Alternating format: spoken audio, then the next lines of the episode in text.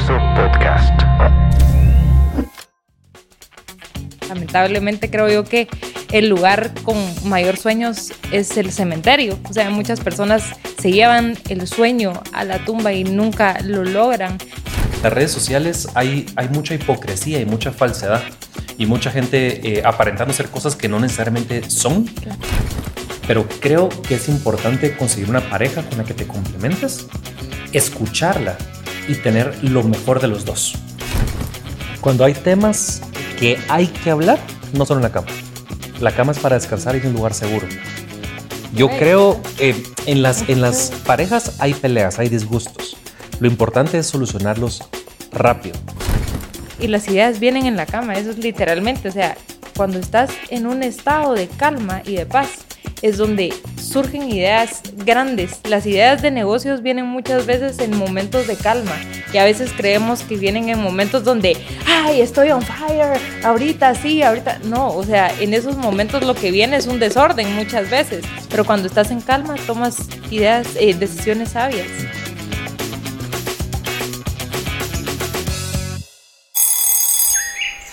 Bienvenidos a Pláticas de Cama, un espacio para hablar de la vida cotidiana, historias que solo se cuentan en la cama. Vamos a la cama y juntos exploraremos el lado más humano y vulnerable de nuestros invitados. Conversaciones simples pero profundas. Yo soy Fer Fuentes y esto es Pláticas de Cama. Hola Francis, bienvenidos a el primer episodio de Pláticas de Cama. La verdad es que estoy muy contento, muy emocionado, feliz, porque hoy vamos a escuchar la primicia y mm, la primera historia de cama, la primera plática de cama. Y mm, hoy tengo acá conmigo el privilegio, el honor de tener a, dos invitados súper especiales. Em, Rodrigo Blanco y Luisa de Blanco. Bienvenidos a, este podcast de Pláticas de Cama. Para todo el equipo Facenco, el equipo Comfort Life, es un honor que ustedes hayan aceptado.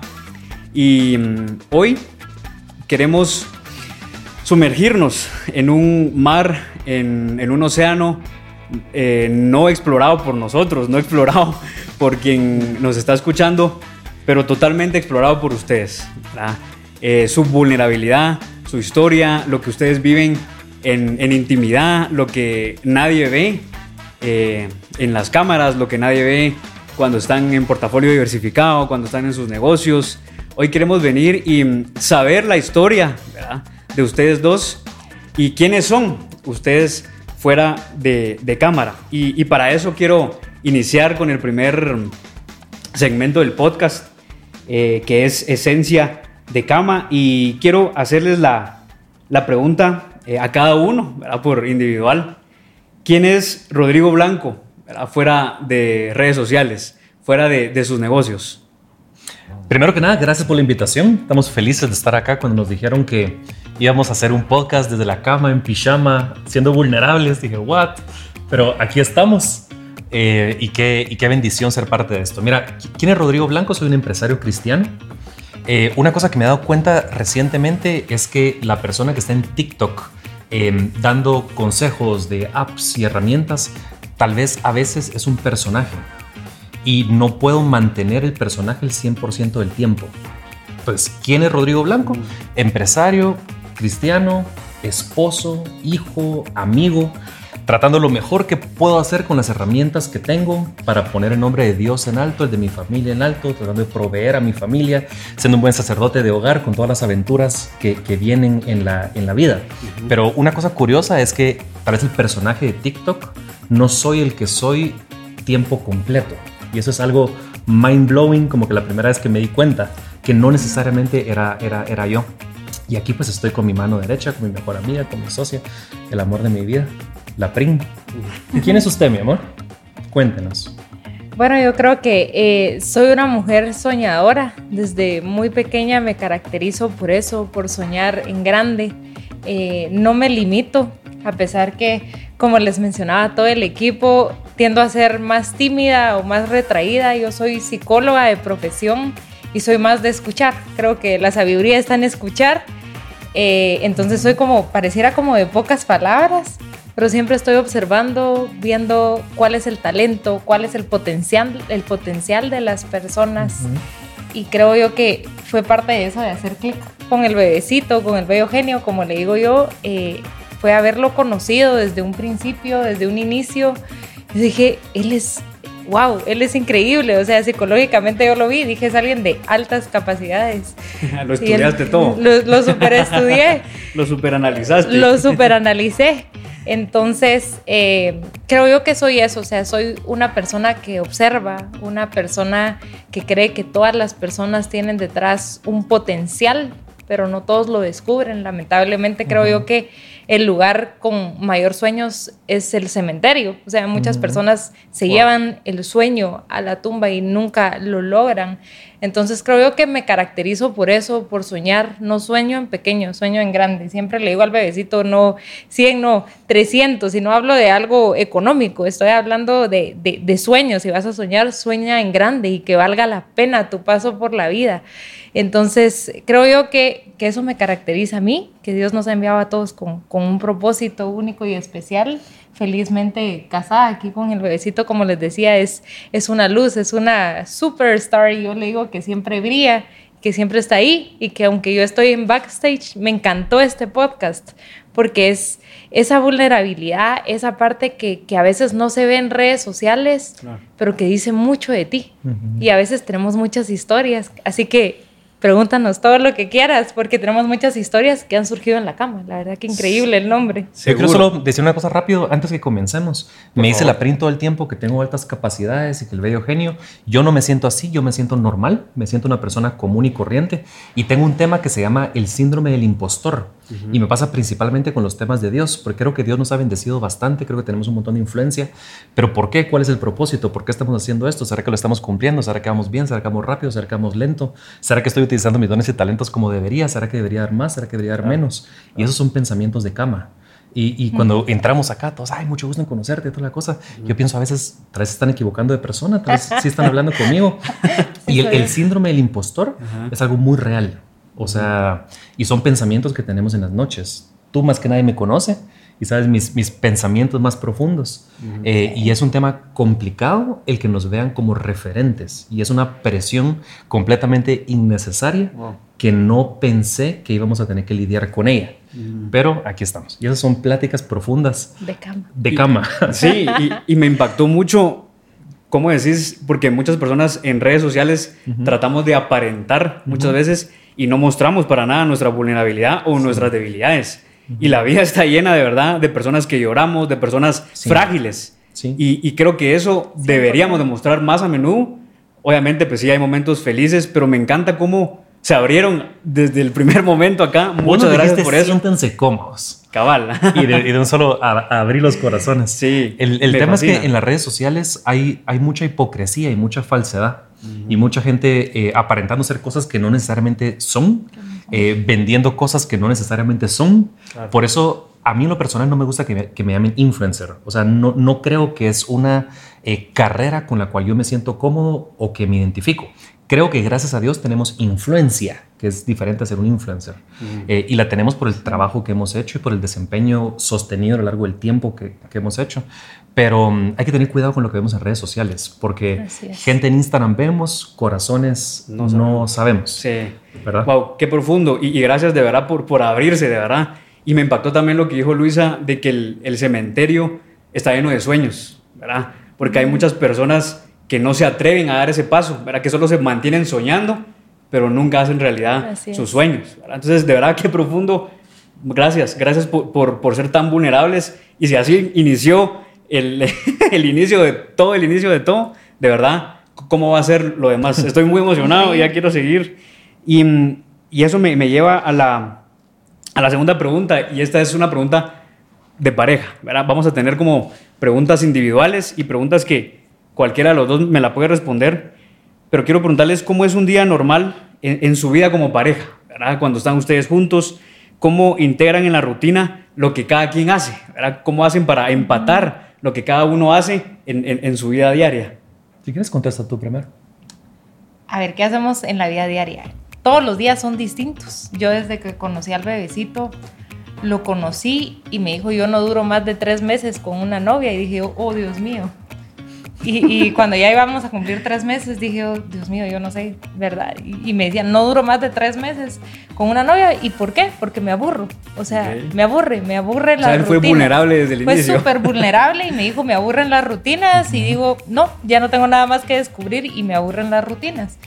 Y creo yo que, que eso somos, no somos una rutina. Cada día tenemos algo nuevo que experimentar. Cada día es una nueva conquista. Obviamente tenemos la misma eh, misión y sabemos hacia dónde vamos y vamos remando juntos hacia esa misma dirección, pero siempre estamos en aventuritas. O sea, esto que estamos haciendo hoy es parte de nuestro día a día. O estamos en un podcast, o estamos grabando esto o lo otro. Entonces, no tenemos rutinas. Todo el tiempo estamos corriendo, corremos demasiado. Creo que no nos alcanza el día. Eh, em, creo que cada quien tiene establecido también qué hace. Somos tan iguales, pero a la vez tan distintos, ¿verdad? Súper y, y, hay rutinas dentro de ese aparente caos que no, que no es eh, rutinario, valga la redundancia, pero nos despertamos y ¿qué es lo primero que te pido en la mañana cuando abrimos los ojos? Sí, lo primero que me hice es, eh, primero me despierta y siempre eh, me encanta, el bebecito me despierta siempre con hola princesa, que hice la mujer más linda de todo el mundo. ya es hora de despertar. Amor, bebecita. Déjame seguir durmiendo. Yo soy súper dormilona. O sea, aquí estoy súper feliz, estoy en mi lugar seguro porque es uno de mis lugares favoritos. Entonces, eh, soy súper dormilona y entonces en la mañana le hago así y entonces él empieza, princesa, qué buenos días y aquí y allá. Entonces lo primero que me dice es, ¿puedes orar por mí? Y eso es lo primero que hago. O sea, mm, no iniciamos nuestro día sin una oración, sin que yo ponga mis manos en su espalda y poder lanzarlo y, declarar de que, que, algo grande viene para su vida. Eso es trascendental. O sea, muchas personas me dicen, ah, ¿la qué hacen? Y digo, yo, ¿saben qué? Poner a Dios primero. Eso ha sido trascendental. No nos levantamos sin una oración. Eh, me despierta eh, con palabras lindas. Creo yo que esposos que nos están escuchando o los que se van a casar, es un buen tip o sea, despierten. Tomen nota, tomen, tomen nota. Despierten a su esposa todos los días con una palabra de validación, porque las mujeres necesitamos mucha validación. validación. Entonces, creo yo que debe de iniciar en la cama. ¿verdad? Antes de despertar. Qué profundo, sí, sí, sí. Lo último que decimos en la noche y lo primero al, despertar. Ah. Y hay un dicho que dice agrado se paga con agrado, porque la prin se levanta feliz, estamos bien todo el día. Hoy en la mañana me hiciste un omelette delicioso con jamones y quesos. Eh, yo no sé si tal vez no la trataría tan bien o si no fuera especial o si no la validaría. No sé si tuviera el omelette con jamones y quesos. Claro. Pero agrado se, se, paga con agrado. Y creo que uno como esposo tiene que hacerlo lo mejor que puede para que tu esposa se sienta bien, segura, protegida, empoderada, eh, escuchada. Que, ojo, ningún hombre, tú que estás viendo esto, ningún hombre es perfecto y todos la fregamos todo el tiempo. Pero cuando uno la frega, uno trata de arreglarlo de ponerte otra vez en el camino correcto. Así es. ¿Verdad? Y de seguir adelante. Y, de verdad me, me, fascina su química, me fascina, de verdad se nota que lo que están hablando es real, ¿verdad? No están fingiendo, no, están diciendo, ah, venimos a un, a un, show y tenemos que aparentar. No. O sea, de verdad yo siento cómo ustedes viven lo que están diciendo. Cuando me preguntaste de qué lado de la cama quieren, ¿qué te contesté? Del lado donde entran los ladrones. ¿La quieres proteger? No, dije, del lado donde está la puerta, porque así si entran los malos o los dinosaurios, yo puedo proteger primero o me comen a mí primero. Pero siempre que vamos a hoteles, Airbnb o lo que sea, ya sé que me toca del lado más cerca de la, de la, de la puerta. Y me gusta mucho tu, tu sentido de protección, ¿sabes? Hacia, hacia, hacia, tu, hacia tu compañera de vida, de verdad como les digo, se, nota, ¿verdad? Se, nota esa... El otro día... Lo que ustedes viven. Fuimos a, un nuevo Airbnb que se llama 93rd en, en Cleveland, que lo estamos lanzando. Eh, y, la historia larga es que compramos esa casa, había una viejita que estaba ahí, la viejita falleció, o sea, eh, le dijimos, mira, vamos a comprar la casa, y al ratito muere, muere la viejita. Y pasan los tiempos, hacemos el Airbnb y somos los primeros en quedarnos a dormir esa noche. Y me dice la Fring, mi amor, baje al sótano a ver si no hay alguien escondido en el sótano. Dios mío, qué miedo. 8 de la noche, bajo a ese frío de Cleveland, un sótano tenebroso, no, no hay nadie, nos vamos a dormir. Y digo, bueno, no nos va a pasar nada. Obviamente los espíritus así sí existen, pero no existen que te van a matar. O sea, entonces fui a la cocina con un cuchillo y me dormí cerca del lado de la cama con un cuchillo a la par por si un espíritu maligno entra a medianoche a quererme matar. Obviamente en, las, en el rango de posibilidades 0.00001 de posibilidad. Claro. Pero me toca estar preparado para todas las situaciones. Creo que es el rol de los esposos dentro del matrimonio. Totalmente. Y así rapidito, a mí me tocó vivir una situación muy dura, ¿verdad? Una enfermedad. Y ahí estuvo mi prometida a la par. Por eso creo que es importante que los hombres sepamos escoger a esa compañera de vida que, que nos va a guiar, incluso que, que nos va a hacer sacar lo mejor de nosotros. Y creo que Luisa ha sacado lo mejor de Rodrigo Blanco. Estoy muy contento y muy emocionado. Y, y eso me lleva a, al segundo, a, a la segunda parte de este podcast y mm, quiero preguntarles, ¿verdad? A ustedes dos, ¿por dónde arranca su historia? ¿Cómo llegaron a ser lo que hoy son Rodrigo y, Luisa Blanco? ¿Cuál?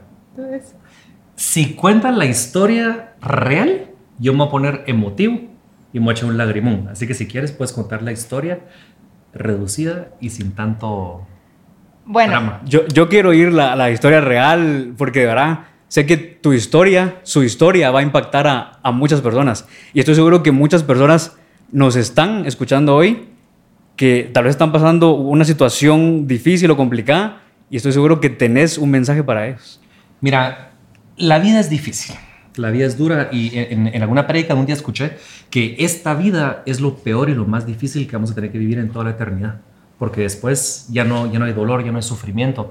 Pero en este mundo terrible lleno de pecado, con tantos desastres, tanta eh, indiferencia, tanta injusticia, pasan cosas.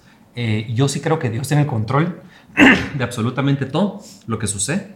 Eh, y la historia que la PRIM va a contar a continuación de una manera resumida y sin hacerme llorar, porque ya me conoces y quisiera no llorar en un estudio con ocho personas viendo y cámaras y podcasts y micrófonos para todos lados. pero eh, eh, es algo que no, no, no, no sé por qué pasó, pero, pero aquí estamos y es de lo más doloroso que me ha pasado en la vida desde que nací, así que cuéntalo. Bueno. Pero no, no, no tan, tan... No tan largo. No, no, tan al llegue, porque no quiero ponerme a llorar acá. Eh, yo toda la vida o estaba en la iglesia o estaba estudiando. Esos eran mis dos lugares favoritos. Recuerdo que incluso recibía muchísimo bullying en el colegio porque decían, ella nunca se va a casar porque ¿cómo va a conseguir esposo en la iglesia y trabaja con los niños? Imposible, o sea, trabaja con los niños en la iglesia y no sale, nunca había salido a, parrandear o a una vida de noche, jamás. Eh, yo era de las que me quedaban y cerraban la biblioteca y me decían, ya se puede ir porque ya cerramos. Me dediqué a estudiar, saqué tres maestrías, eh, muchísimo creo yo para la edad que tengo, pero estaba en la iglesia y estudiando. Pero creyendo en que Dios eh, me iba a mandar a alguien para para, o sea, para poder formar una familia, porque soy súper pro familia, yo creo en la familia, sé que es un bello ministerio. Qué bonito. Y a pesar que humanamente no veía nada, yo decía, Dios tiene a alguien apartado para mí. Y recuerdo que iba a visitar a mi abuelita y llamo a la enfermera y me dice, mire, no venga todavía porque hoy su abuelita se levantó tarde, voy por un pastel. Creo que Dios a veces te mueve los caminos por algo. Cuando llego, a la pastelería veo a un pastor que había orado por mí hace como 10 años y la verdad es que la iglesia es tan grande que ya no lo había visto. Y lo veo y digo, yo creo que el pastor pues no se recuerda de mí. A veces vemos a los pastores predicando, pero no creo que se recuerde de mí. El pastor se va, después regresa como a los 10 minutos y me dice, no me puedo ir, tengo que ser obediente a lo que Dios me dijo. Eh, no está casada, ¿verdad? Yo no, no, no estoy casada. Yo dije, pastor, ¿por qué me está haciendo esta pregunta? Y me dijo, mire, yo voy a ser directo. Dios me dijo que usted se va a casar con Rodrigo. Y yo digo, ¿quién es Rodrigo? Ah. Rodrigo Blanco. ¿Y quién es Rodrigo Blanco? O sea, no conocía a Rodrigo Blanco. O sea, específico con nombre y apellido. con nombre y apellido. Y me dijo, ¿y es su esposo? Y me dijo, yo no ando con cuentos. Rodrigo Blanco se va a casar con usted. Y le digo yo, no, no, no, no, no. Imagínense, a veces tú le pedís algo a Dios y cuando ya llega ya lo tenés enfrente, no, mejor no. Y yo en ese momento le dije, ¿sabe qué? No me lo presente. Y de ahí me enseñó una foto y dije, o sea, qué mejor sí. Te enamoraste. y se me pasó rápido. Y entonces después de eso, eh, me llega un mensajito como a las dos horas y era Rodri. Rodri tendrá su versión, pero a mí el pastor fue muy directo. Usted se va a casar con él. Y dije, bueno, qué intenso el pastor, pero Sí. si yo le pido a Dios, pues ahí está mi esposo, ¿verdad? Eh, un mensajito donde dice, mire, la verdad es que el pastor me dijo que le hablara y yo solo soy obediente y no se haga ilusiones, me dice. y digo yo, ¿y por qué me está diciendo Y solo duró tres meses con las novias. Y me dijo, y solo duró tres meses. Avisando. Avisando, solo duró tres meses y me aburro de todo. Y yo así, Dios mío, ¿verdad? ¿Y quién es quien me presentó el pastor? Y cuando lo conocí, Y esa es mi promesa, Dios. y esta es mi promesa de parte del cielo. Y lo conocí. Y dije, él no es normal. O sea, no es una persona normal, es alguien de altas capacidades. Pero yo desde antes oraba y le decía, o sea, yo oré por mi esposo como 15 años, estuve orando por mi esposo. Y yo le decía, no te voy a orar por nombre, pero te pido que sea una persona de influencia. Quiero a alguien que tenga influencia y que esa influencia la use para ser de bendición para los demás. Y oraba por él y, y- y- y el Señor lo tenía ahí apartado para mí. Y así nos conocimos. Después no, no logramos dejar de hablar desde un principio. Yo dije, ya se va a aburrir. No sabía si hablarle o no hablarle porque decía, ya antes de los tres meses me va a decir, aquí termina todo. Pero, ¿qué pasa? Pero comenzamos a hablar y llevamos casi tres años sin dejar de hablar ni un solo día. Sí. Y no contaste lo que pasó. Y entonces el pastor nos presenta, nos comprometemos. A todo esto, al tiempo le detectan al pastor cáncer. Un día vamos a comer con él y empieza a decir, no me recuerdo cómo se llama mi secretaria. Y nosotros, ay, el pastor, qué, qué raro lo que le está pasando. Y yo le dije, mire, pastor, eh, debería irse a unas vacaciones, eh, no veo que esto Está esté- trabajando mucho, le dijiste. está trabajando mucho y todo. Pasamos todo ese proceso de noviazgo, después nos comprometimos y todo, y el pastor estaba mal. Eh, todavía llegamos antes de casarnos a orar por él, a- eh, que él orara por nosotros y me dijeron, no te va a escuchar, está muy mal.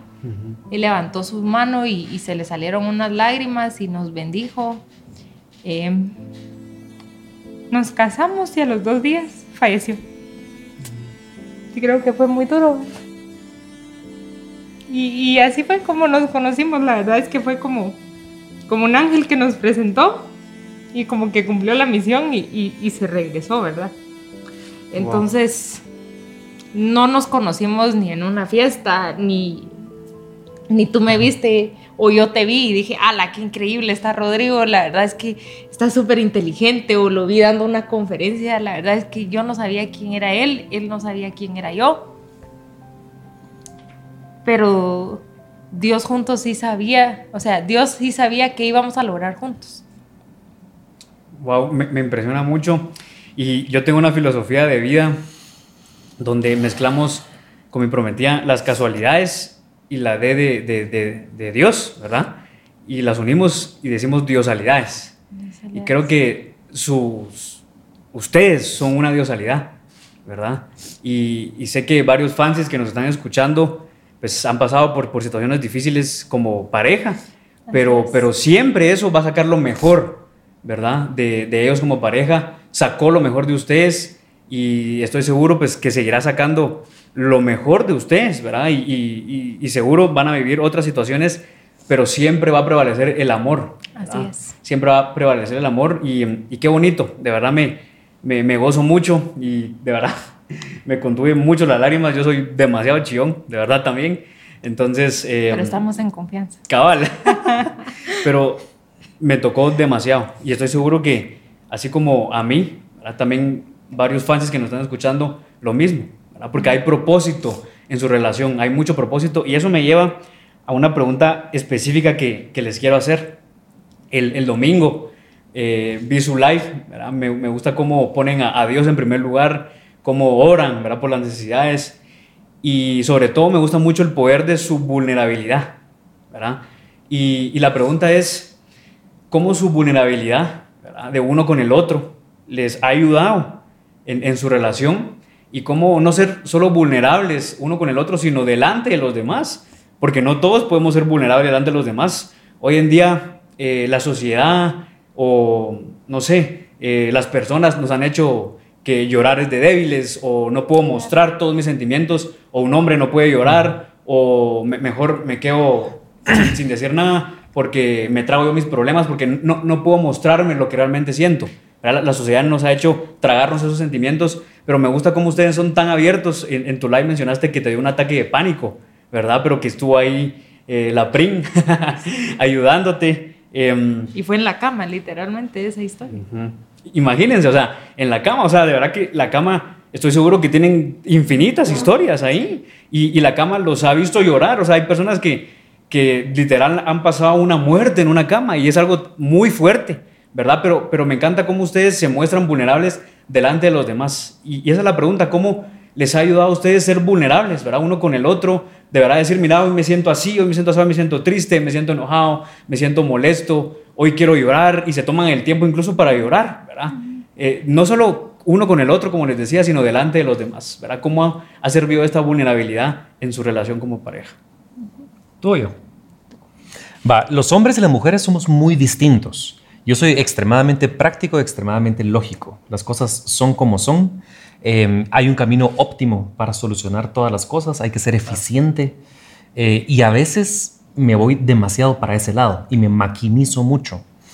Y la Prin es una princesita linda, sentimental, con todas eh, estas emociones a flor de piel. Eh, y ha sido un trabajo para nosotros el, entendernos y juntarnos como en el centro.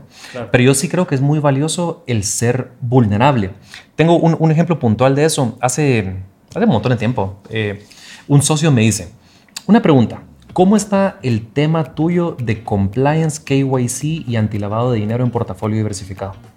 Y en aquel momento no teníamos implementado algo fuerte, como que buscamos a la gente en listas de seguridad y los corríamos en un software y todo. Dije, mira, la verdad es que no tenemos tanto, pero reconozco que podríamos tener más. ¿Por qué lo decís? Ah, porque yo soy el gerente de compliance y antilavado de dinero de una super mega institución. le dije, mano, mira, tu expertise es súper valioso y donde nosotros estamos débiles en esta área, quisiera que tú nos ayudes a implementarlo y hoy en día tenemos una cosa súper robusto, procesos eh, antinarcóticos, lavado de dinero, temas de, etc. Pero el punto es que constantemente hacemos lo mismo en la compañía, donde no tratamos nosotros de llevárnoslas de que, de que nos lo sabemos todo, porque no sabemos todo, no tenemos toda la información. Y al ser vulnerable con tus socios, puedes pedir ayuda, consejos, know-how y entre muchas personas vamos unificando y creando algo sólido. Por ejemplo, mi hermano, que es socio de la compañía, eh, él fue gerente financiero de la ESO y él me dice, mira, ¿cuál es tu BCP? Que es Business Continuity Plan. ¿Qué pasa si ustedes se mueren? ¿Qué pasa si Rusia invade Ucrania y hay una Segunda Guerra Mundial? ¿Qué pasa si el dólar se, va al suelo por tal cosa? ¿Qué pasa si sale Godzilla del mar y tal cosa? Le dije, mi hermanito, no sé, pero para él es importante. Entonces es vital mostrarte vulnerable en los temas que no sabes para poder ser complementado con otras personas. Y pasa lo mismo en el matrimonio. Yo no tengo mucha empatía y no sé por qué. Tengo esa parte como de mi, de mi ser no tan activa y la PRIN muchísimo. Entonces ella sabe los negocios que hacemos, ella sabe las personas con las que nos juntamos, ella sabe. Y muchas veces me dice, ya te pusiste a pensar de esto y esto y esto mi amor, la verdad es que no me había puesto a pensar en eso, pero gracias, porque ahora que estoy consciente de esto que tú me dices, lo puedo mejorar, lo puedo trabajar o puedo actuar en base a ello.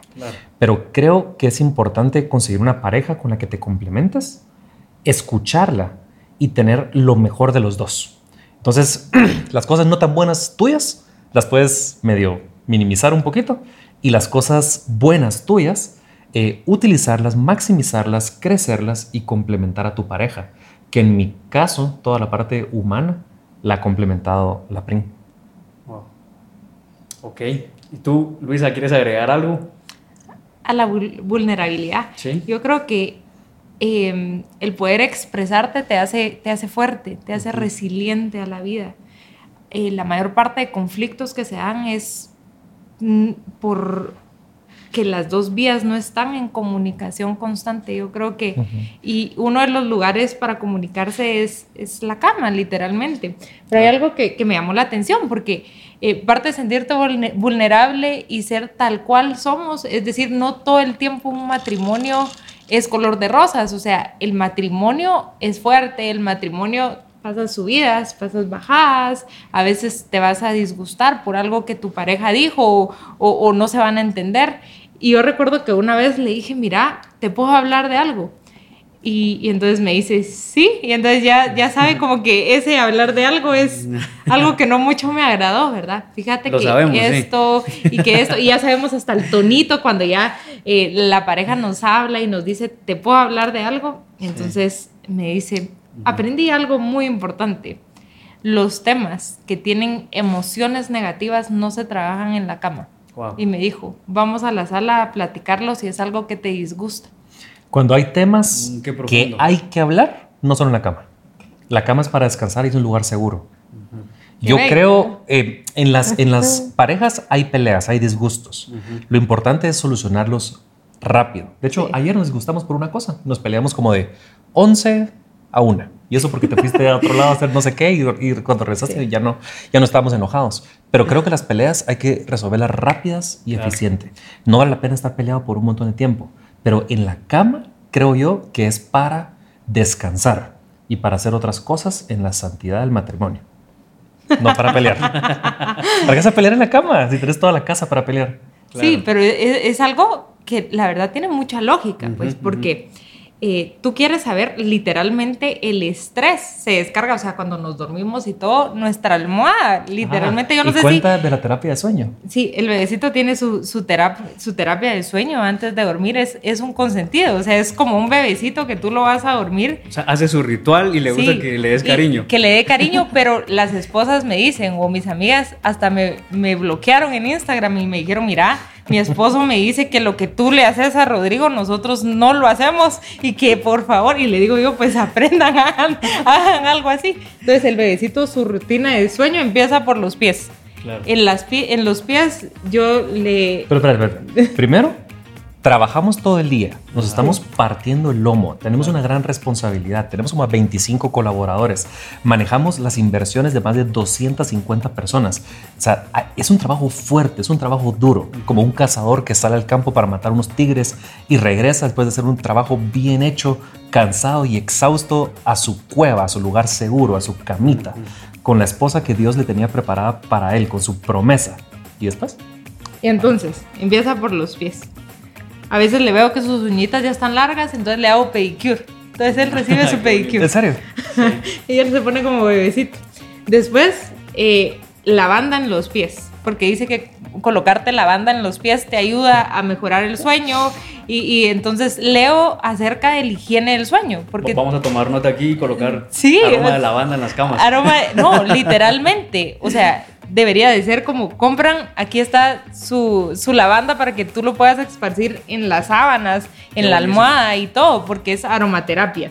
Entonces, eh, en sus pies, le hago masaje en sus pies. Eh, después de eso, me dice, mira, el estrés se me va a la espalda. Y aprendí a deshacerle los nudos, entonces hacerle masaje en la espalda a deshacerle los nudos. Después, que tenemos los humitos, decís tú, ¿verdad? Pero es un difusor con lavanda también. Y, su vela también de aromaterapia, entonces ya está como un bebecito así. De lavanda también. De lavanda también, y todo es lavanda. Sobredosis de lavanda. Y, después en la sábana, y no solamente es lavanda, sino hay varias plantas que te pueden ayudar naturalmente a, que mejores tu sueño. porque la calidad de sueño tiene mucho que ver con el rendimiento que tú tienes. Ya se me está saliendo lo, lo de psicóloga, ¿verdad? Pero parte cuando llegaban a la terapia es preguntarles, ¿está durmiendo bien? O sea, es trascendental tu tiempo de sueño, eso te ayuda en el, en el día a día, que tú puedas rendir. Entonces el bebecito pasa por toda esa su terapia del sueño y que tu cama, que tu habitación sea un lugar seguro para tu esposo. O sea, yo aprendí mucho de él. O sea, si algo me disgustó, lo voy a hablar antes, pero cuando ya estemos en la cama vamos a estar bien. ¿Por qué? Porque es el lugar seguro, es el lugar de descanso, es el lugar donde debería de haber paz, es el lugar eh, donde ahí estamos, como tú dices, vulnerables, que en ese momento, hasta todo el día, y se me olvidó decirle algo, pero no algo de conflicto, sino que en ese momento que estamos en paz, que nuestro cuerpo está en reposo. Pero no siempre había sido así. ¿Qué pasó con el em, ataque de pánico? Así le dio un ataque de pánico y yo empiezo a ver los síntomas y digo, esto es un ataque de pánico. ¿Por qué fue? Ya estábamos así. Y como yo lo vi Estamos así después de un evento que no dormimos como por tres días, súper estresante, y lo logramos y lanzamos y terminamos y todo el tema. Entonces llegamos súper cansados, ya estamos listos para dormir, era como las 12 de la noche. Sí. ¿Y qué pasó? Y entonces estábamos ahí y en la compañía muchas veces cuando es algo difícil me buscan a mí, porque saben que si se lo dicen a Rodri, en ese momento tal vez no les va a poner atención o tienen mil correos que responder. Entonces, cuando sucede algo con un socio, van conmigo y me dicen, Luisa, ¿le puedes transmitir esta información a Rodri? Y yo encuentro el momento. Y yo pensé que el momento más importante era cuando estaba calmado en la cama. No pensé que lo iba a afectar tanto. Entonces le hago, "Psst, psst, ¿te puedo decir Fue, algo? noches, mi amor, noches, sí. Mi amor, te puedo decir algo. Y ahí comenzó. Y entonces le digo, mira, tal socia está molesta porque dice que su casa, que esto y esto pasó. Y entonces empieza a ponerse así. Empieza No, pero, como... o sea, lo que pasó es que una socia le dijimos nosotros que la casa se iba a rentar en 800 dólares. Compramos la casa nosotros con inquilinos ya adentro. Ya aprendimos que eso no se hace. Compramos casas ahorita súper vacías. Mientras más destrozadas, mejor para, para que las arreglemos. Pero esa casa en particular la compramos con, con un inquilino en la parte de abajo. Eh, y, oh sorpresa, el contrato no era por 800, era por 600.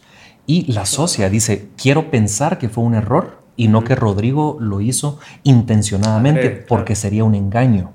Y me quedé pensando, Qué primero que nada, tiene toda la razón. Segundo, es mi responsabilidad, porque como CEO, al final del día yo soy responsable de todo lo que pasa. Entonces, ¿por qué está pasando eso? ¿En qué parte de la cadena no verificamos bien la documentación o los contratos? ¿O qué proceso nos salteamos? Si esa casa está así, tal vez otras casas están así. Si ella está enojada, tal vez hay más están enojados. ¿Hasta dónde llega el problema? ¿Desde cuándo llega el problema? ¿Culpa de quién es el problema? ¿Y cómo tengo visibilidad ahorita para solucionar el problema? ¿Cuál es el plan de acción para ese problema? Ujú, y en todo ujú. eso, Empiezas a caer en tu mente. y comencé a sudar de la espalda, fíjate. Y dije, Ok. momento, ¿quién tiene que pagar por esto? ¿Verdad? Para ver dónde estaba el, el- el problema. Eso me llevó a un eh, agujero de conejo de tres horas a las 3 de la mañana viendo cómo solucionábamos el tema. Y vueltas Y al final ya lo solucionamos, cambiamos el equipo, parte de la gente de finanzas, ya nadie está en la compañía, ahora estamos en una compañía mucho más robusta financieramente gracias a ese tema y hicimos una escala de satisfacción de los socios. La PRIM personalmente le habló a 250 socios para, para correrles una escala de satisfacción para saber exactamente lo que estaban pensando. Wow. Eh, entonces creo que no fue el momento para hacerlo, pero eh, sucedió y lo solucionamos. Entonces, cuando me pasa algo, yo lo que necesito es solucionar. N- No importa lo que esté pasando, lo que importa son los siguientes pasos que vas a hacer para corregir eso que está pasando. 10% es lo que te sucede y 90% es tu reacción y la forma como actúas an- ante lo que te sucede.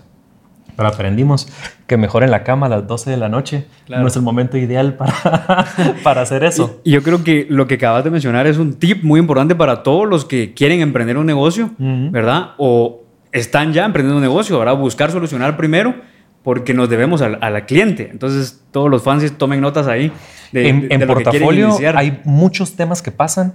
Yo, yo siempre le digo a los socios, no te puedo garantizar que todo va a salir bien, pero Claro. sí que somos honestos, trabajadores, transparentes, chambeadores y que todo se soluciona. Entonces, siempre mandamos videos con temas que pasaron y con la solución. Por ejemplo, eh, miren, esta casa ya no la podemos cerrar porque el título no estaba bien, pero no se preocupen porque ya tenemos este sustituto de propiedad que está mejor por la ubicación, por el afterpay value, por, por lo que sea.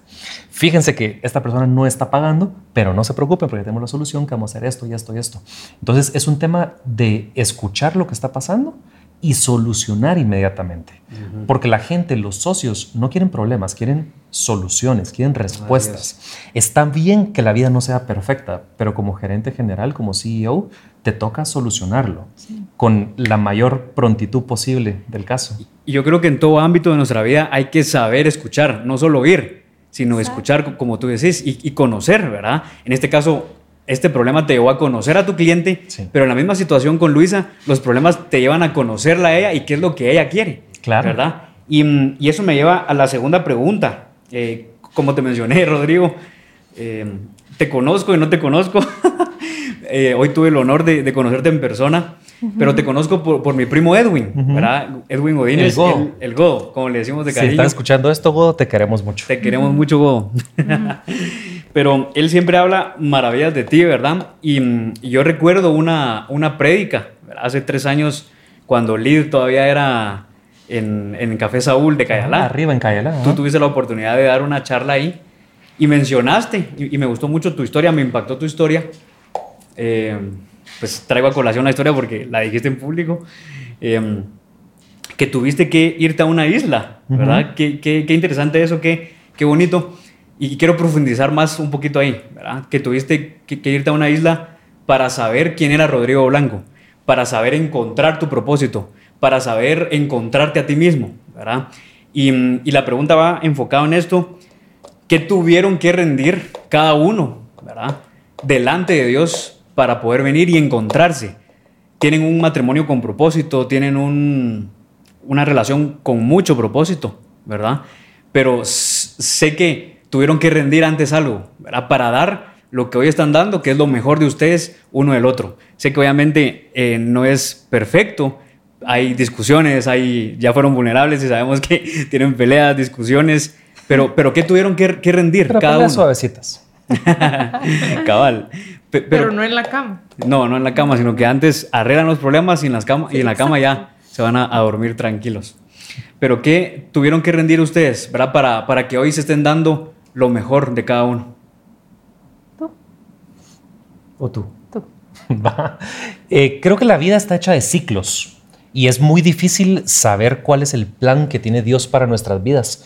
Ayer estábamos cenando con un amigo en la casa y yo le decía, ¿sabes qué? Me siento como un soldado que lo están de cierta forma como entrenando, pero no sé para qué y no sé para cuándo y no sé qué es lo que tengo que hacer, porque sé que lo que estoy haciendo en este momento no es el propósito que tiene Dios para mi vida, pero no sé cuál es el propósito. Porque Moisés, tengo la impresión, o lo leí por ahí, que mm, cuando él fue delante de Faraón con su hermano Aarón y que tenían la vara y que, y- y la, la tiraron al suelo, Moisés tenía como 80 años. Eh, Abraham, toda su historia maravillosa comienza cuando él es a, a- a una alta edad. Entonces, no sé cuáles son los planes que Dios tiene para nuestra vida, pero sí sé que tienes que estar disponible para que Dios te pueda utilizar. Porque a veces estamos tan metidos en el día a día, en lo que estamos haciendo, en lo que la sociedad quisiera que vos hagas y en el status quo que deberías de cumplir, que tal vez no estás cumpliendo ese propósito. Cuando me fui a la, a la isla, que paréntesis, creo que Dios te puede hablar en cualquier lugar, no tienes que irte a una isla maravillosa para que pase, creo que la presencia de Dios te puede hablar en cualquier lugar, fue una forma de decir, ¿sabes qué? Es un alto, porque yo venía haciendo las cosas con mis fuerzas y a continuación quiero que sea con tus fuerzas. Y no me voy a ir de acá hasta que me digas qué hacer. Y siento que Dios eh, habló mucho a mi vida, que el- el- el- lo que esperaba de mí es que las personas lo conozcan a Él a través de mis frutos y mi testimonio. Por eso es que en Instagram pongo empresario cristiano, pero así de, de entrada, pum, empresario es lo que hago, cristiano es lo que, lo que, lo que creemos. Pero creo que mm, no sabemos qué es lo que viene. Y, y, mm, estamos viviendo una vida con una visión bastante miope, porque no sabes qué, qué es lo que, lo que viene. Pero cuando me fui a esa isla, el objetivo fue dejar de trabajar para mis fuerzas y decirle, Señor, venga lo que venga, aquí estoy para servirte. Portafolio diversificado, la compañía que tenemos actualmente es temporal, la queremos vender como en cinco años y estamos preparando a todos los socios para ese, ese evento que ojalá en el nombre de Dios eh, suceda en, en- en el tiempo y la forma que estamos viendo. Pero yo sí quisiera una vida de mayor servicio. Y es un tema que siempre hablamos contigo constantemente, que le digo, mi amor, estamos haciendo muy poco. ¿Qué más podemos hacer? ¿Qué más se te ocurre? ¿Qué más? Porque actualmente, abriendo mi corazón un poquito, me siento subutilizado. Pero no sé exactamente qué es lo que deberíamos estar haciendo. Pero sé que Dios sabe. Claro. Buenísimo. Luisa, no sé si quieres agregar algo antes de pasar a la siguiente pregunta. Yo creo que muchas veces, eh, por ejemplo, para mí, sí fue un cambio súper radical. Yo venía de tener eh, mi clínica, mis pacientes, consultorías, de todo. Y cuando me casé fue como totalmente un giro, ¿verdad? Inesperado. Tienes un paciente Empezamos- todavía. Es mi paciente, dice que ya es suficiente, suficiente con él. Pero eh, ahora pues estamos en la compañía. Al principio no nos imaginamos cómo iba a crecer. La verdad es que a veces tú no sabes lo grande que puede llegar a ser algo. No te enfoques en lo pequeño que soy, sino en lo que podría llegar a ser el día de mañana. Y créelo como lo grande que va a ser y no en el presente, ¿verdad? A veces decimos, eh, nos limitamos por ver nuestra circunstancia. Yo creo que deberíamos de ver más allá y tener esa visión de decir algo grande viene y creo por algo grande. Nosotros empezamos la compañía juntos cuando nos casamos, de hecho, por eso la empezamos, porque el bebecito como buen sacerdote del hogar dice, tengo que buscar algo estable, porque, o sea, vamos a vivir y, y, entonces, ¿de qué vamos a vivir? Tenemos que construir algo juntos. Y así empezó la compañía y fue creciendo. Y es algo que día a día, pues, eh, nosotros estamos felices con todo lo que, con todo lo que se ha logrado. Eh, creo que vamos por más juntos. No ha sido fácil. O sea, no ha sido nada fácil creo que si la cama hablara, literalmente, yo creo que no solo para nosotros, sino cuántas personas se van a la cama con una preocupación, con una tristeza, con una duda. Eh, muchas veces te llevas a la cama tantas cosas, ¿verdad? Y creo que eh, a quien tienes es a tu compañero de, a tu compañero de vida. Por eso me gustó mucho, bastante. O sea, me gustó muchísimo este podcast, porque creo yo que es algo que, nos sucede a todos y qué lindo poder tener un compañero de vida que está a tu lado y que le puedes decir, mira, te puedo hablar. Y a veces le decimos como, Tener esa confianza, esa apertura. 100%. Y estamos todos aprendiendo, seguros. O sea, todos los fans que nos están escuchando, seguro, seguro, están encontrando propósito en este podcast. 100%. Y le dices, ¿sabes qué? Estoy triste por esto que me pasó, me he sentido de esta forma. Y, y tu pareja te escucha. Creo que la cama sería un lindo lugar, o sea, es, es un lindo lugar de escucha.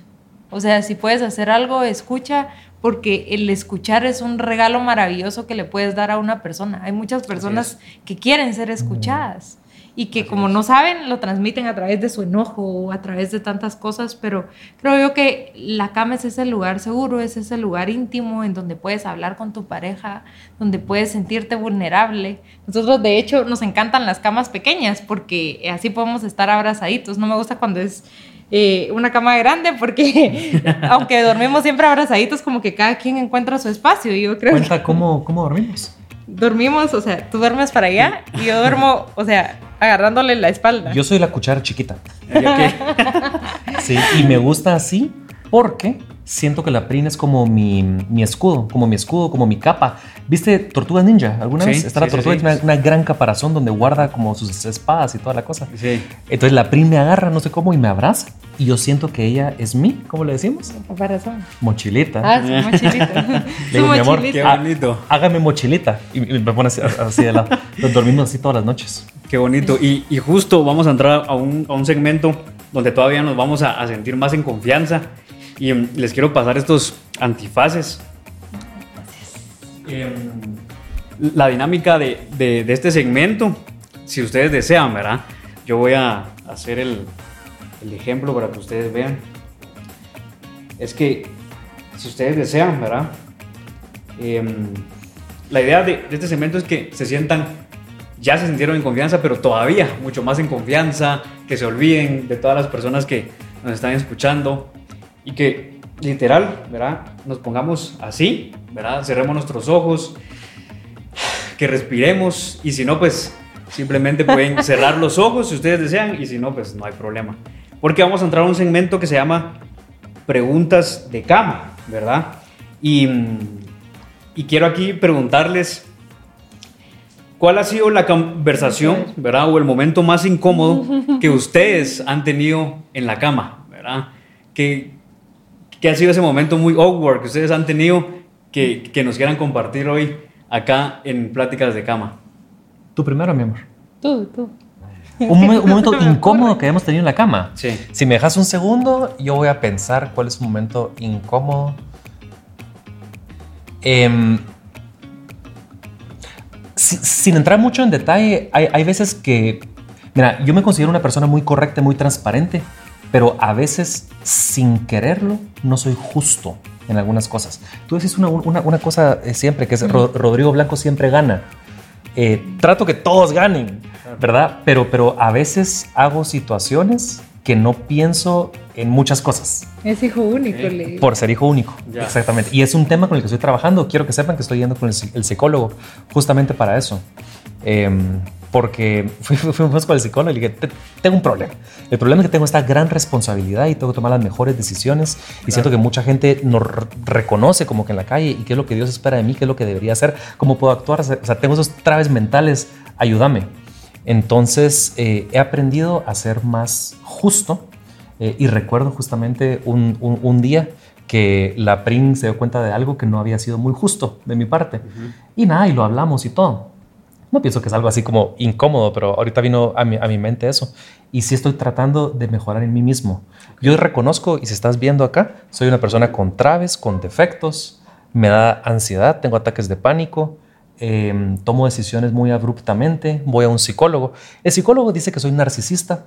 Puede ser que sí, puede ser que no, puede ser que él esté equivocado, pero estoy trabajando en, en, en mí mismo. Y mm, creo que todas las personas deberíamos de aceptar que no somos perfectos. Sabes que muchas veces la gente no va a la iglesia porque piensa que la iglesia está llena de personas perfectas y santurrones que se creen la gran cosa y por eso van a la iglesia. Es el contrario. Yo reconozco que necesito de Jesús porque si no la freo en mi vida. Entonces, la, iglesia está llena de personas con traves y con traumas. Eh, y mientras más rápido reconozcamos los defectos que tenemos, más rápido podemos tomar acción para ser mejor para nosotros, para nuestra pareja y para los demás. Buenísimo. Y eso me lleva a, la segunda pregunta. ¿Cuál ha sido la conversación más profunda que ustedes han tenido en la cama? Así que ustedes digan... Qué dura su memoria. esto me tocó el corazón. Más profunda. Yo estoy listo para. Sé que es un tema. y, Arroz ya se puso más en ambiente todavía. y, me encanta que esté más en confianza. Y estas son mis calcetines que uso en la vida real. Los compramos en Walmart. Encanta, les encanta. Los uso todos los días. Tengo un montón. Mucha. Boté el té matcha y me mojé todas las nalgas. Pero ahora sigamos. Ay, qué pena. No, no problema. E, esta cama es. Pero esta cama es contra agua. Es contra, agua. contra agua. ¿En serio? Wow, ya, ya no hay problema. Botamos matcha en la cama. Nos este encanta comer en uno la de los momentos profundos. Nos encanta comer en la cama también. Em, creo yo que el más profundo tal vez es a veces que he visto al bebecito bastante cargado. Ese Rodrigo Blanco pero vulnerable que me dice... No el personaje. No el personaje, que me dice, mira, siento que soy como un Messi que va a patear, pero que si fallo todo el mundo me va a buchar y preferiría ser irreconocible y salir a la calle y que nadie supiera quién soy yo, porque no saben que soy tan humano como todos y que puedo fallar, que me puedo equivocar. Pero la sociedad no, no te da chance. Siempre te pide que seas perfecto. Siempre te pide que seas perfecto, o sea, tienes que ser perfecto.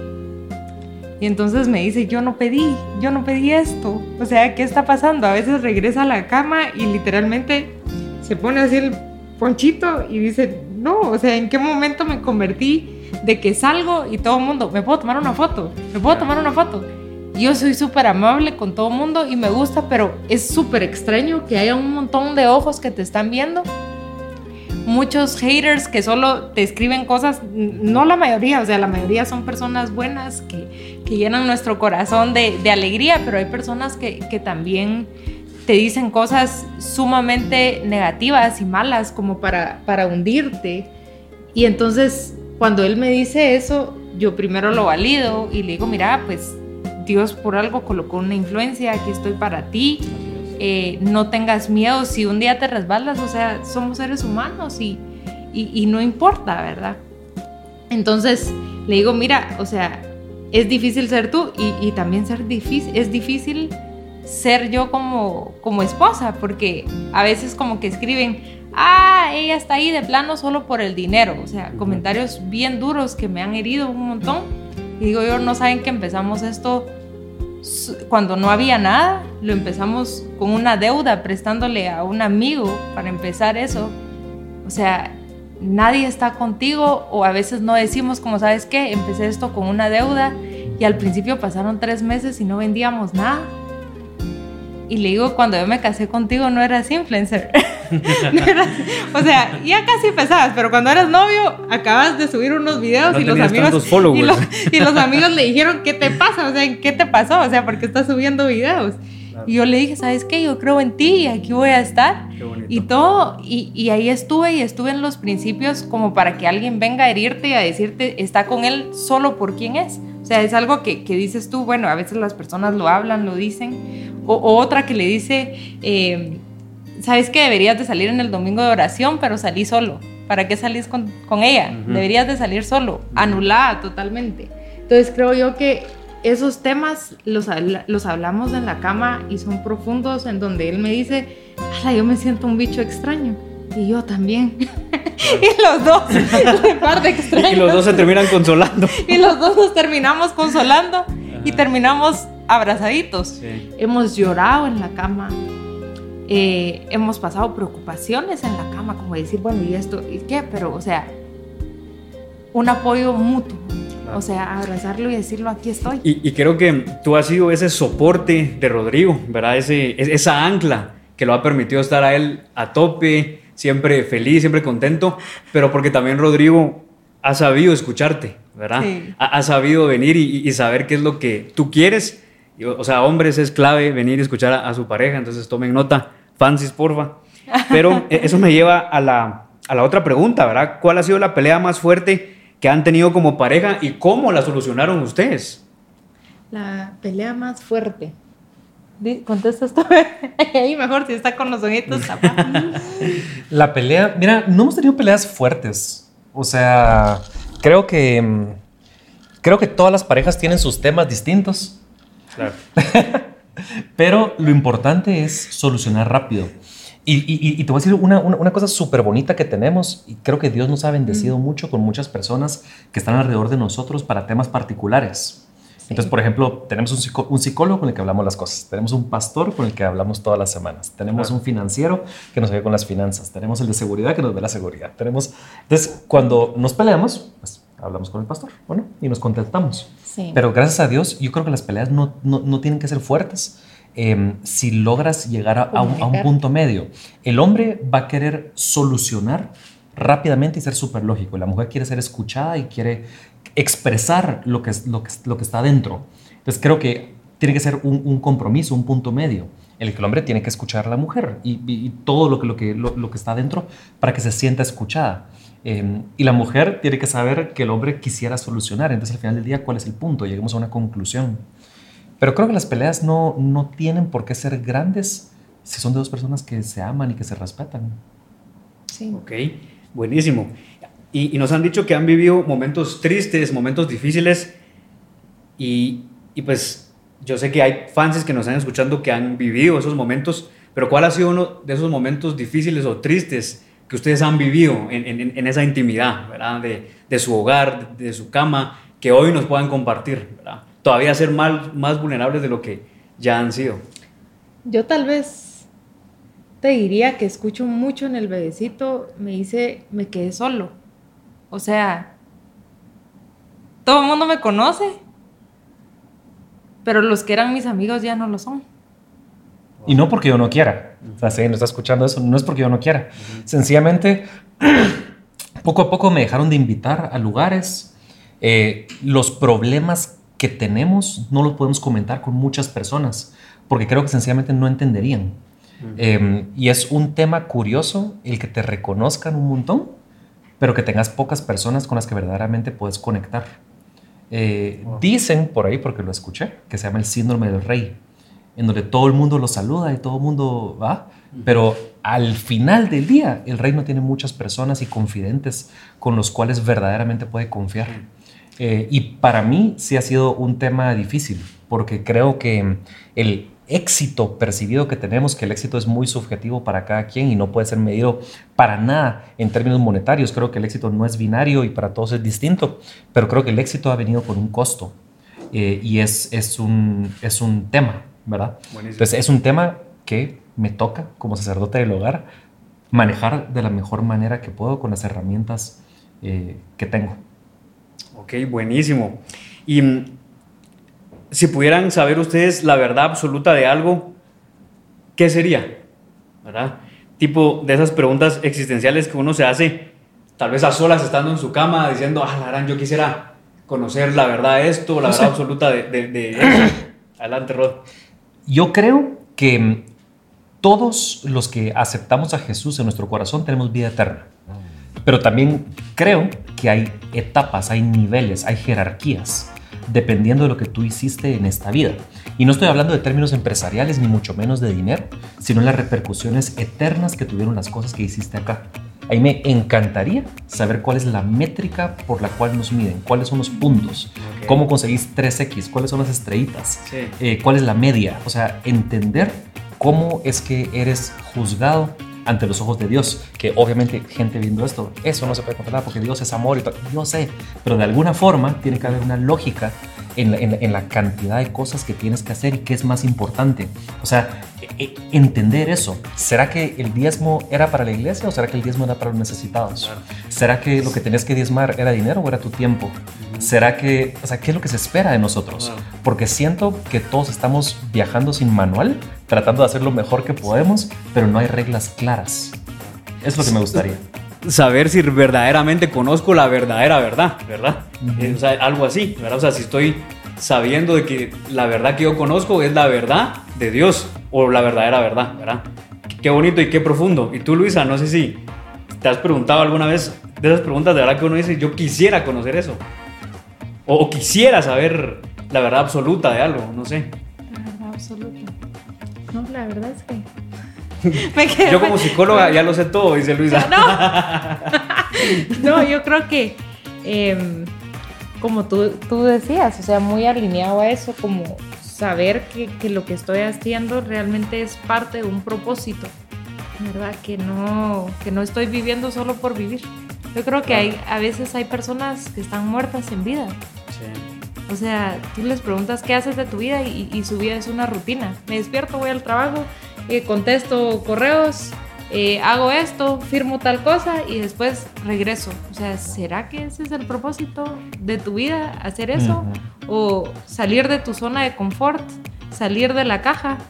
O como escuché el otro día, nosotros no salimos de la caja, nosotros somos creadores de la caja. eso, no lo dijimos nosotros. No, no lo dijimos nosotros, pero Estábamos en Cleveland y una amiga estaba... Eh, Estamos en Cleveland con una pareja, el hombre se fue con nosotros a ver unas cosas y la mujer se quedó trabajando. Y cuando regresamos, el, jefe estaba, aquí lo que hacemos no es pensar fuera de la caja, es crear la caja. Y yo, ¡asa! Ese es tu jefe. Salió filósofo. creamos las cajas, sí, literalmente. Y, y sabes qué me gustaría saber el día en el que me voy a morir. Creo que podría planificar las cosas mucho mejor.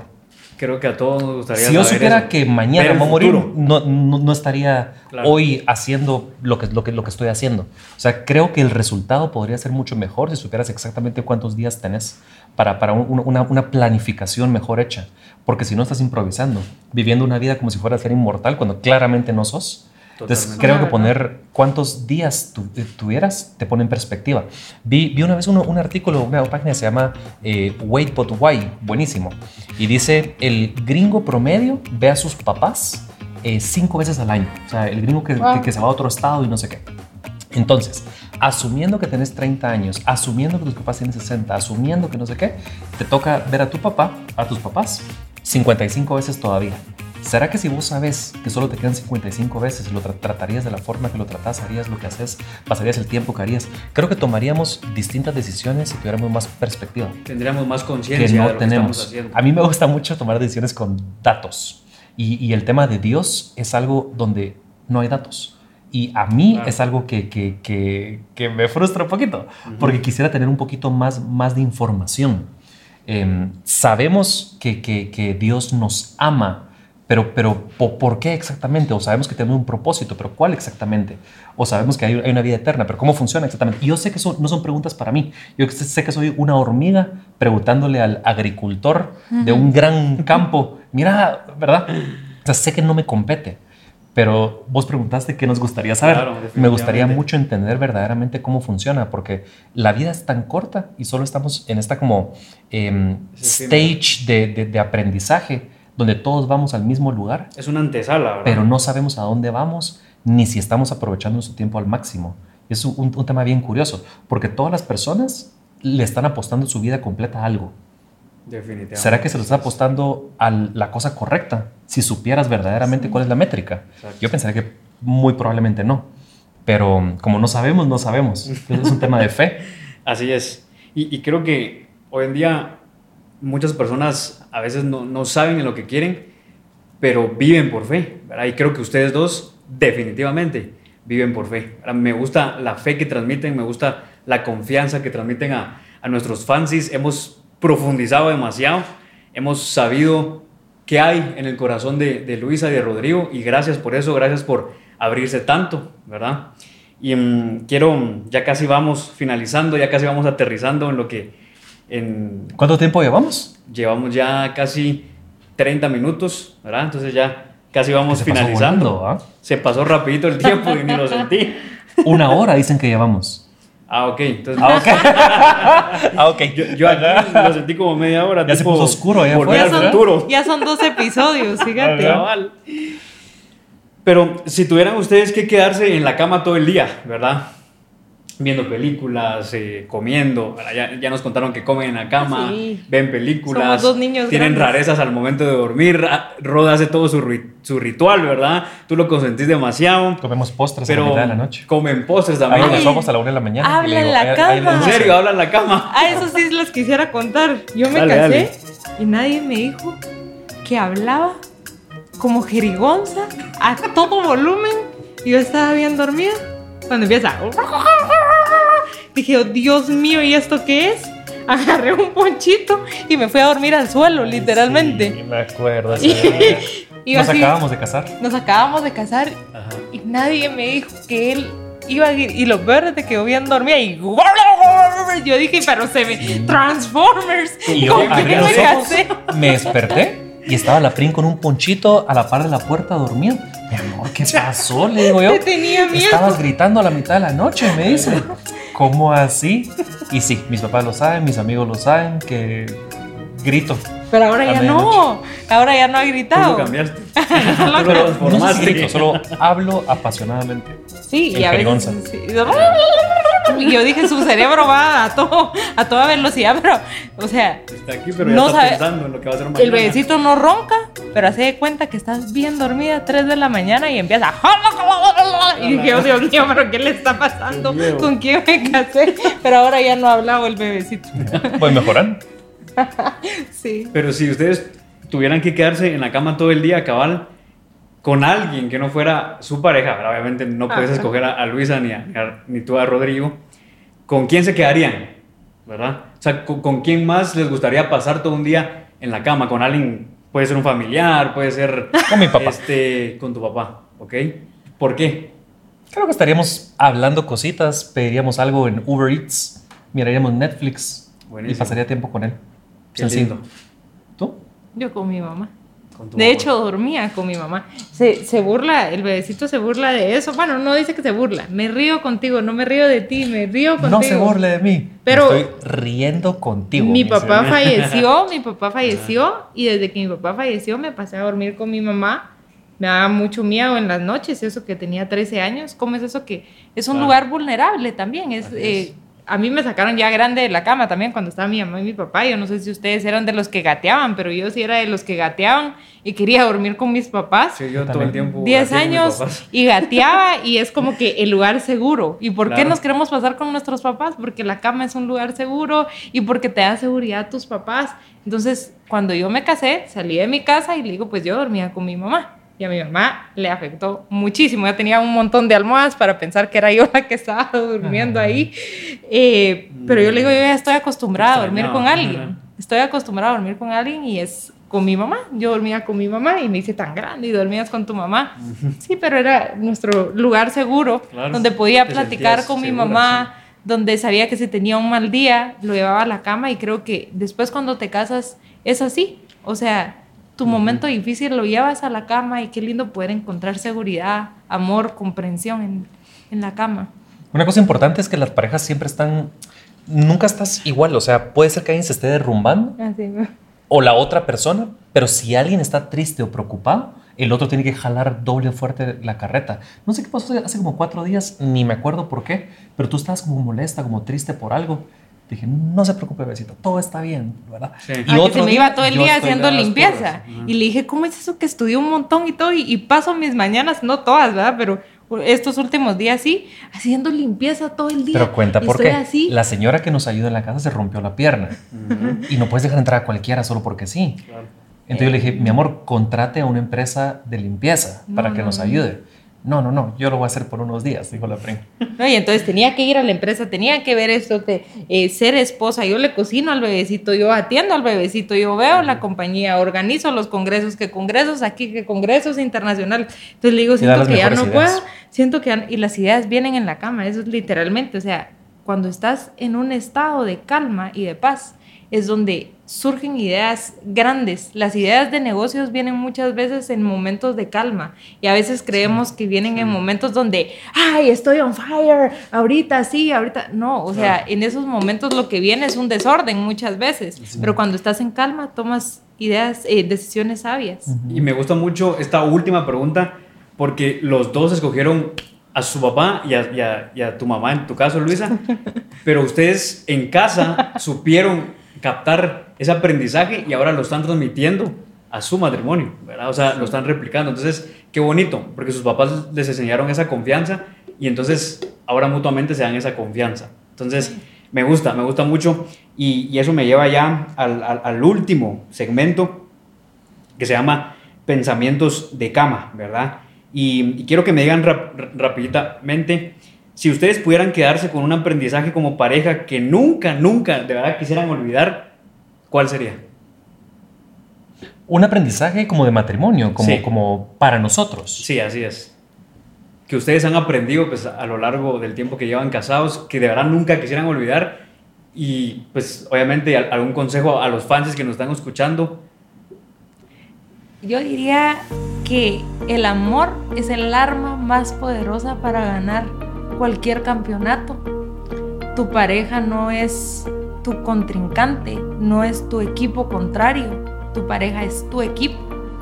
Eh, todos los minutos que pierdes discutiendo o peleando son minutos que no van a regresar. Así que haz que cada minuto valga la pena y vístete todos los días de ese amor y de ese perdón, porque creo yo que el matrimonio se trata de dos personas imperfectas, o sea, Claro. tanto es imperfecto el bebecito como yo también soy súper imperfecta, pero somos dos imperfectos creyéndole a un Dios perfecto y eso lo es todo. Entonces yo te diría, pase lo que pase, pero Pajis.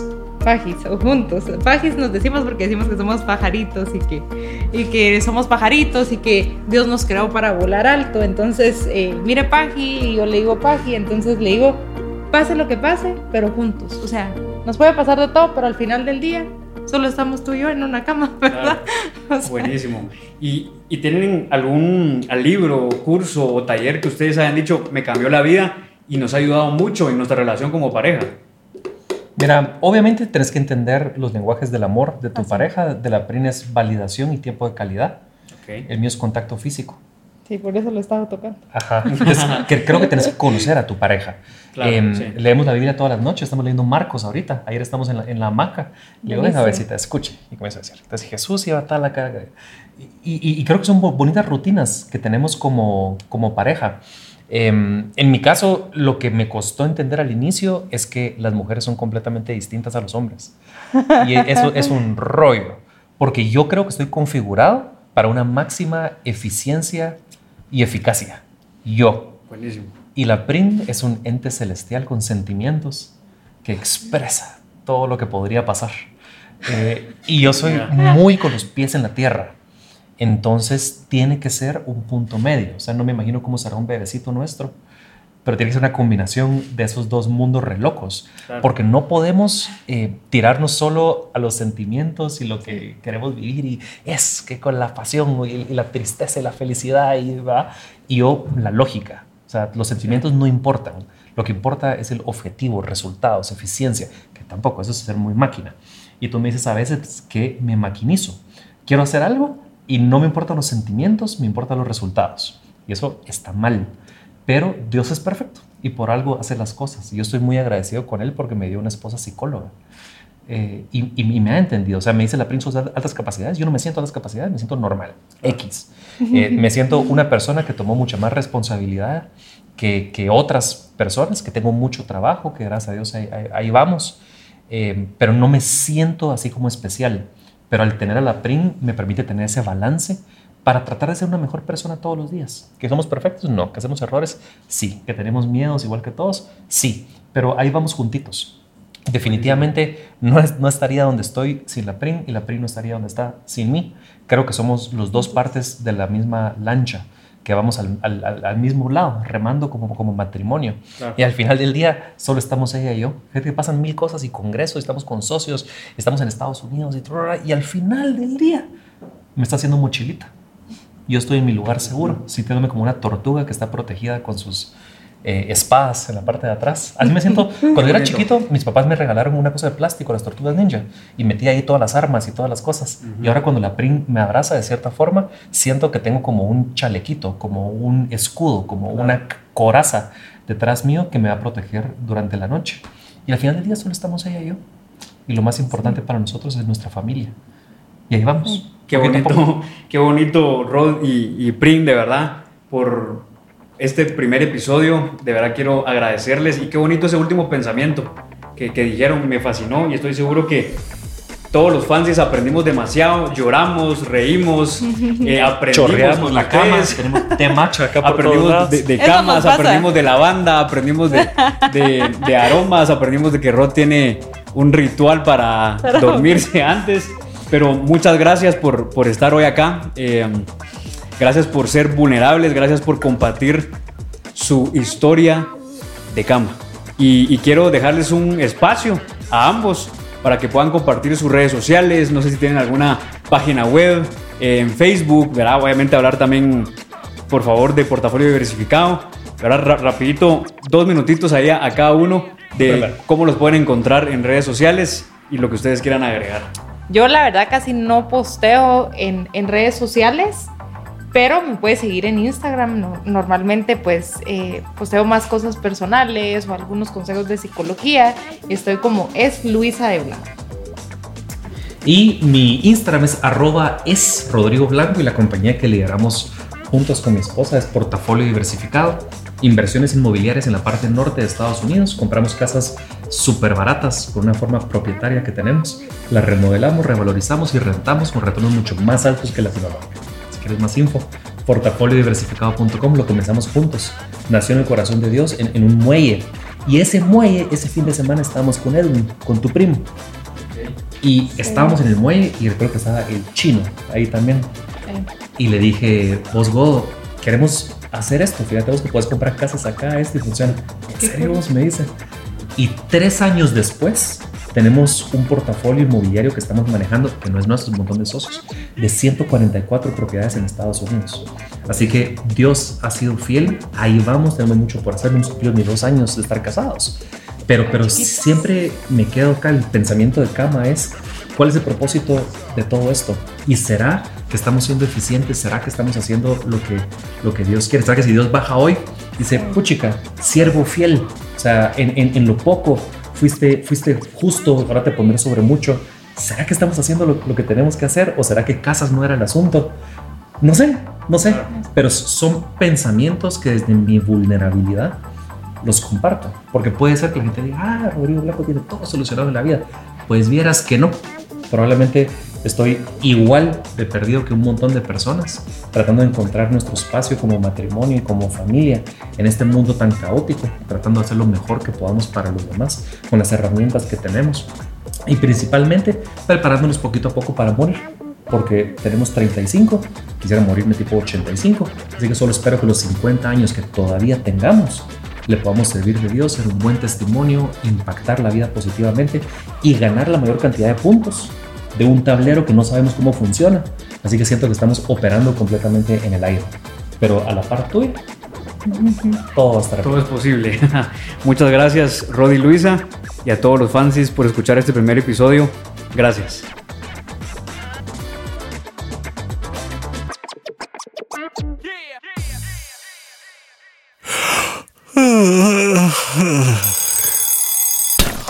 llegó la hora de dormir en nuestra cama Facenco, pero nos vemos en otro episodio de Pláticas de Cama, un espacio para hablar de la vida cotidiana, historias que solo se cuentan en la cama. En el próximo episodio llevaremos a la cama a... Descúbrelo en la siguiente historia de cama. Y por favor, comparte este episodio con todos tus amigos que amen las conversaciones simples pero profundas. Suscríbete hoy a Spotify, Apple Podcast o en tu aplicación favorita para escuchar tus podcasts. Y activa la campanita para que te avise cuando tengamos un episodio nuevo. Y no se te olvide seguirnos en todas nuestras redes sociales como arroba camasfacenco y ferfuentes. También puedes visitar nuestra página web camasfacenco.com. Hasta pronto, fancies. Verso Podcast.